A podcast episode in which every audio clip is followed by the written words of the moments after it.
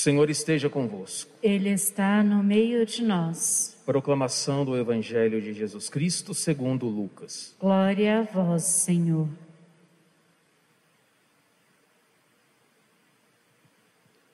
Naquele tempo, disse Jesus aos seus discípulos: Todo aquele que der testemunho de mim diante dos homens, o Filho do homem também dará testemunho dele diante dos anjos de Deus.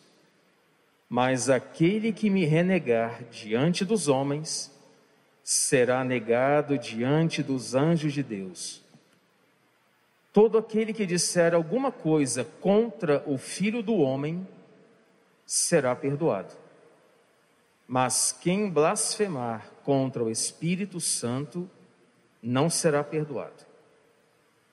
Quando vos conduzirem diante das sinagogas, magistrados e autoridades, não fiqueis preocupados com o que vos defendereis, ou com o que direis, pois nessa hora o Espírito Santo vos ensinará o que deveis dizer.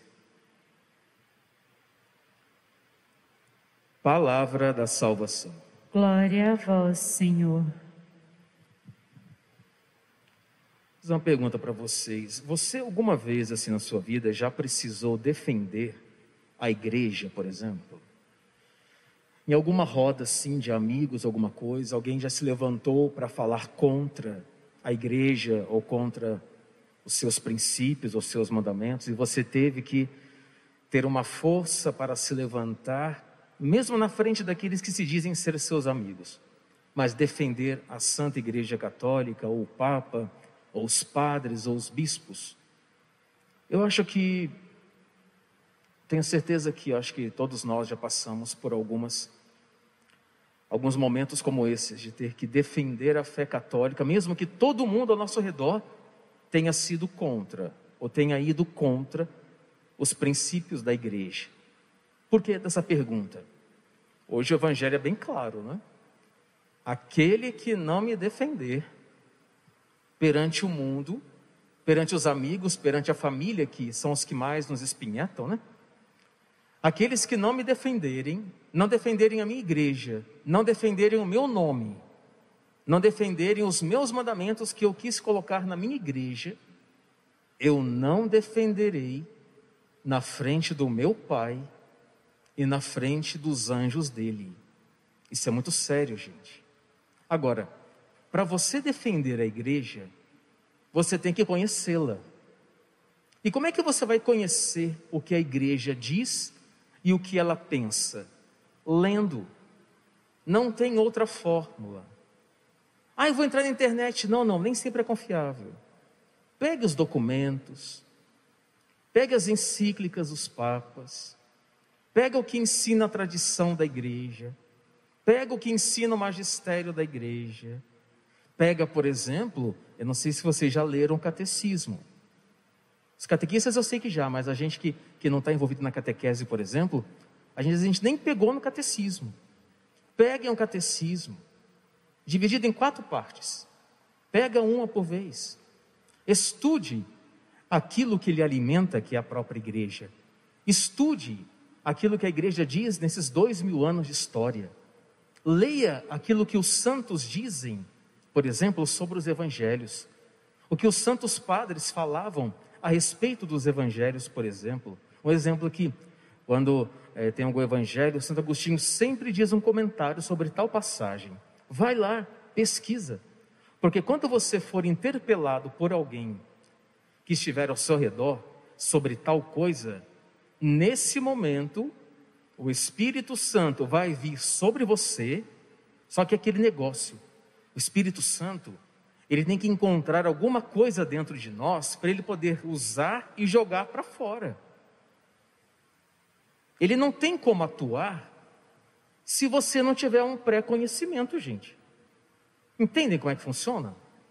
Ele tem que encontrar alguma coisa aqui dentro para poder então usar-nos para a defesa de Cristo e usar-nos para a defesa da igreja. Se a gente não lê, se a gente não procura, se a gente não procura ler aquilo que a gente ama, como é que a gente vai defender? Como é que a gente vai se colocar perante o mundo que é totalmente contra a igreja e sua moralidade se a gente não faz uma boa leitura? Boa leitura é assim: você pega o livro, você imprime, grifa, vai atrás da Bíblia, senta e faz o seu estudo bíblico, por exemplo. Caso contrário, como é que você vai defender aquele que você ama? Se a gente não lê, se a gente não procura. Como eu disse, não confie em internet, não. Internet tem muita informação e pouca formação. Vão atrás realmente das fontes que a igreja nos propõe. Hoje nós temos um caso clássico. Ele foi o segundo sucessor de São Pedro, na Síria. Um bispo inteligentíssimo. Como é que ele fez quando foi capturado? Ele foi preso numa espécie de jaula. E ele foi levado da Síria até a cidade eterna, Roma. Quando ele ia passando aprisionado nas igrejas, as pessoas, os católicos, iam sempre ao seu encontro, tentando consolar aquele bispo. E sabe o que, que ele falava? Olha, eu peço por misericórdia, não me impeçam de eu ser morto pelos leões. Quem ousaria pedir algo contra a vida? Você teria coragem? Se fosse preso, a primeira coisa a gente pediria é um advogado. Ele não.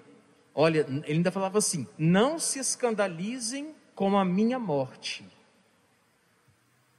Então ele chegava nas igrejas onde ele passava correntado e falava: Olha, rezem por mim, porque daqui a pouco eu vou ver a face do Pai.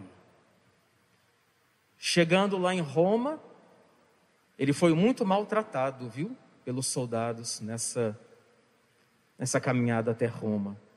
Chegando lá em Roma, o que, que ele diz? Não me impeçam de ser morto.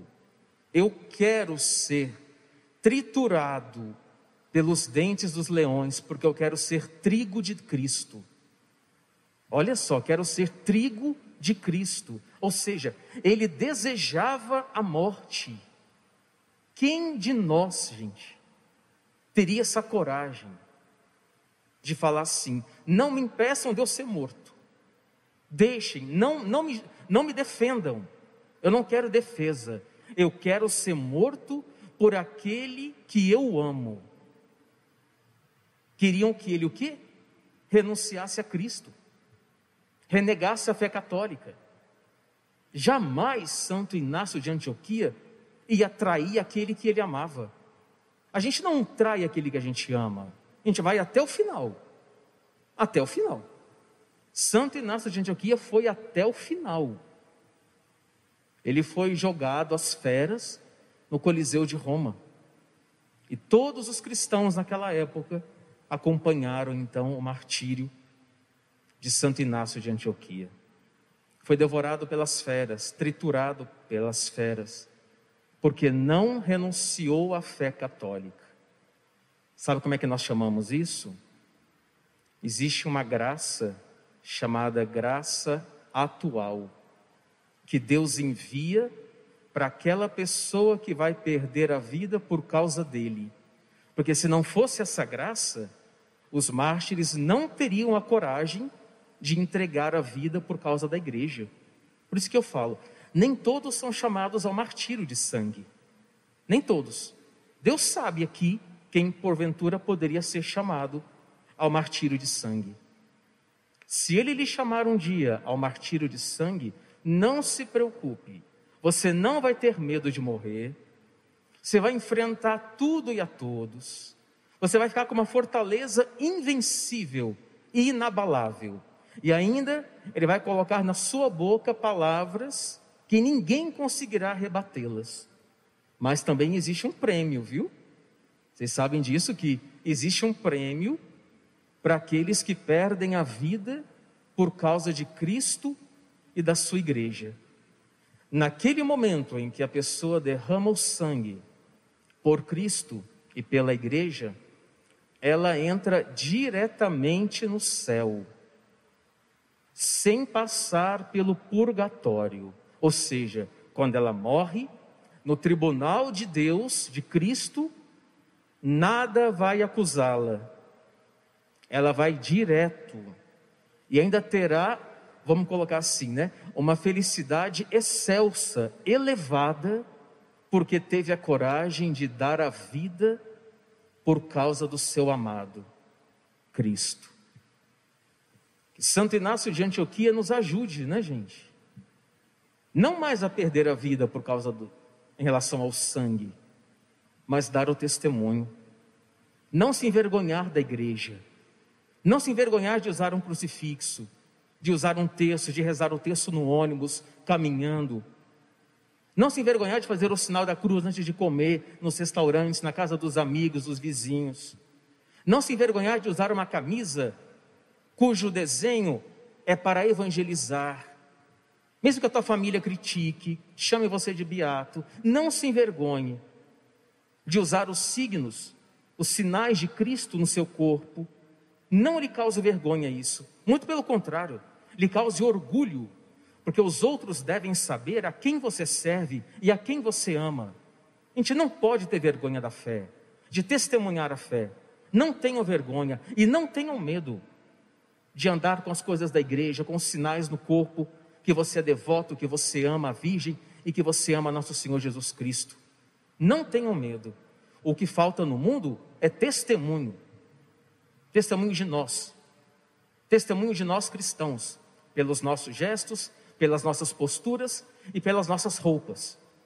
Se verdadeiramente nós soubéssemos o que é o testemunho de Cristo, todos aqueles que estivessem ao nosso redor seriam convertidos. Vocês sabiam? Todos. Pensou se aqui tivesse uns quatro ou cinco Inácios de Antioquia? Nossa, a gente estaria maravilhado. A igreja estaria maravilhosa.